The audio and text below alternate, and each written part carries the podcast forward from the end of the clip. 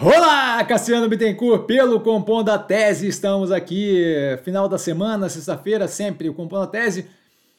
Vale lembrar, as notícias ficam aqui embaixo na descrição do vídeo para quem quiser explorar um pouco mais. Sempre bom começar com um disclaimer, o que eu falo aqui nada mais é do que a minha visão sobre investimento, a forma como é visto. Não é, de qualquer forma, modo em geral, indicação de compra ou venda de qualquer ativo do mercado financeiro. Lembrando sempre, temos o abertura de mercado todo dia da semana com mercado, né? Gente, esse feriado a gente não teve, por exemplo, porque não tem mercado para abrir, certo? É, de forma que ali eu consigo dar um pouco mais de cor de coisas menos relevantes. Na semana que a gente faz um apanhado da semana em geral. A gente começa com as exportações da China, que caíram nesse mês 8,8% year on year, e importações 7,3% de queda year on year, está mostrando a continuidade do que a gente viu no mês passado, de modo que confirma ali um arrefecimento na economia chinesa, que é algo que a gente vem acompanhando há bastante tempo. Tá? O governo fazendo o movimento de reforma ministerial, agora começando a cor, tá? então agora aparentemente 11 partidos, 317 deputados a favor do governo Planalto, imagino eu que muito mais para questões econômicas do que para questões de costume, então não é propriamente algum nível de confirmação de o governo agora consegue fazer o que quiser.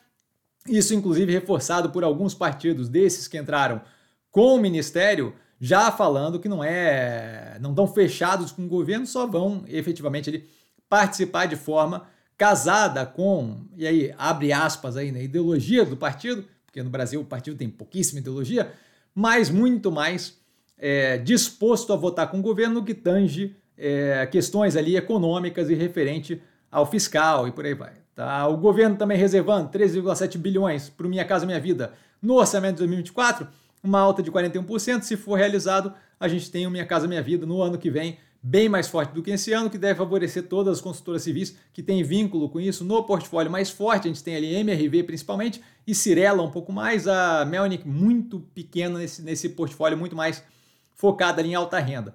Tá, o governo também estudando, agora saiu sexta-feira, liberar até 14 bilhões do FGTS. Tá, isso daí deve trazer uma forte demanda ali no varejo, o que acaba favorecendo várias das operações do portfólio, é positivo para a gente. Ah, Cassiano pressiona a inflação, a gente tem que ver como é que vai entrar no encaixe ali da inflação como um todo, mas não acho que uma pontada dessa pressiona estruturalmente a inflação, então talvez dê algum nível de demanda mais forte no curtíssimo prazo, mas nada que afete a inflação estrutural. Tá? O Pix atingindo novamente mais um recorde de transação diárias, um 152 milhões é, de transações, 152,7, diga de passagem. Tá? Então, assim, melhorando e continuando a consolidação desse método de transferência financeira e pagamentos como um, um método ali muito central para a economia brasileira, o que é bem positivo, mas afeta negativamente teses das adquirentes aí, né, as operações de maquininha. E por último aqui no geral, tá o número de investidores da B3 batendo recorde novamente, a consolidação do mercado financeiro de renda variável brasileiro, tá? Cada vez mais com participação dos CPFs. Falando de operações que não estão no portfólio, a Infracommerce caindo fortemente ali com o novo aumento de capital, a análise feita na quarta-feira no canal, então já disponível avaliando, incluindo esse follow-on no que a gente tinha visto no trimestre anterior, que a gente já tinha analisado a Infracommerce, se não me engano, no primeiro trimestre. Então, bem explicado lá.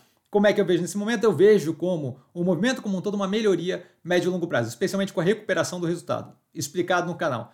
Tá? A Vitro é a maior é, líder no mercado de educação à distância no Brasil, tá? com a Uniaselv e Unicesumar, essa é difícil de pronunciar, tá? indo, migrando da Nasdaq para a B3, é a primeira vez que isso acontece, algo que a gente vai observar e vamos ter análise da Vitro assim que isso acontecer, tá? uma vez que a operação vem para cá, a gente começa a avaliar ali junto com as de educação, que a gente já tem aí três no portfólio, Cruzeiro do Sul Educacional, Edux e a Cogna. Tá? Passando aos ativos do portfólio, a gente tem a Via lançando a oferta primária, mais do que comentado no canal, vídeos e shorts e reels e o Diabo A4.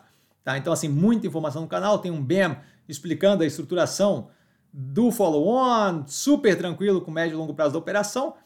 A gente teve agora a questão mais recente aí que foi postada hoje no Reels, justamente a questão da dificuldade de fazer essa reserva junto a corretoras. Tivemos respostas da Modal Mais no canal tivemos liberação do Banco Inter e por aí vai, tudo ali explicado no canal e liberado ali para a galera assistir, ver e poder justamente se informar um pouco mais. A Mobile dizendo que não existe ainda um acordo acertado com a Tokstok, o que acabou ocasionando é, a devolução daquele ganho no dia anterior, quando achava-se que ia ter uma fusão entre Tok Stock e Mobile. Isso também comentado no canal, especialmente nos seleções que saiu da live de segunda-feira. Tá aí para fechar aqui as ações do portfólio, a gente tem a Minerva captando 900 milhões de dólares é, por nota de crédito fora do país. Tá? Isso daí justamente é uma das formas que ela deve financiar a compra das 16 plantas da Marfrig, mais o centro de distribuição. Tá? Então, nada além do esperado, tem um BEM comentando toda a operação da compra das plantas da Marfrig pela Minerva no canal. Tá? Passando aos podcasts, a gente tem CBN com a Vera Magalhães. A Vera Magalhães, aliás, fez sucesso aqui no, no, nessa semana comentando a ideia do Lula de botar o voto do STF como secreto, tá falando inclusive que é inconstitucional, explicando profundamente aquilo. Na sequência, ela falando da questão do Toffoli tomando decisão monocrática, é, anulando ali, né, virtualmente anulando a delação da Odebrecht, explicando profundamente, e na sequência mais uma aprofundando um pouco mais o reflexo dessas decisões e como aquilo ali deve afetar é, política, segurança jurídica no Brasil e por aí vai daqui para frente, mostrando quão equivocado aquela decisão foi, que nada mais é do que claramente ali uma tentativa de se aproximar do executivo atual pelo Toffoli, que teve toda uma questão de ter negado Lula a visita ao enterro do irmão e por aí vai. Tá? E por último aqui, o The Big Take, The Big Take do, da Bloomberg tá falando do quão difícil é a mudança do, da Apple, de um iPhone, Apple, é, iBook, por aí vai, para o sistema Android. E aí, muito mais por curiosidade, eu achei bem interessante, tá? Para mostrar ali o quão difícil é a troca de ecossistema e o quão relevante tá cada vez mais a questão da existência do ecossistema nesse tipo de, de questão, né? A questão do Google ali com Google Maps e por aí vai, e a questão da, da Apple do outro lado. Tá aí, dúvida! Dúvida sempre no Instagram, arroba vestir com sim. Só ir lá falar comigo, não trago a pessoa amada, mas estou sempre tirando dúvida e vale lembrar que quem aprende a pensar bolsa opera. Como mero detalhe, um grande beijo a todo mundo. Amanhã a gente tem aí uh, o início daquele final de semana com várias análises. Tivemos Infracommerce e uh, Porto Seguro nessa semana e a gente deve fechar aí com mais várias análises durante o final de semana. Precisando de mim, como sempre, estou sempre no Insta, tá, galera? Valeu, beijão!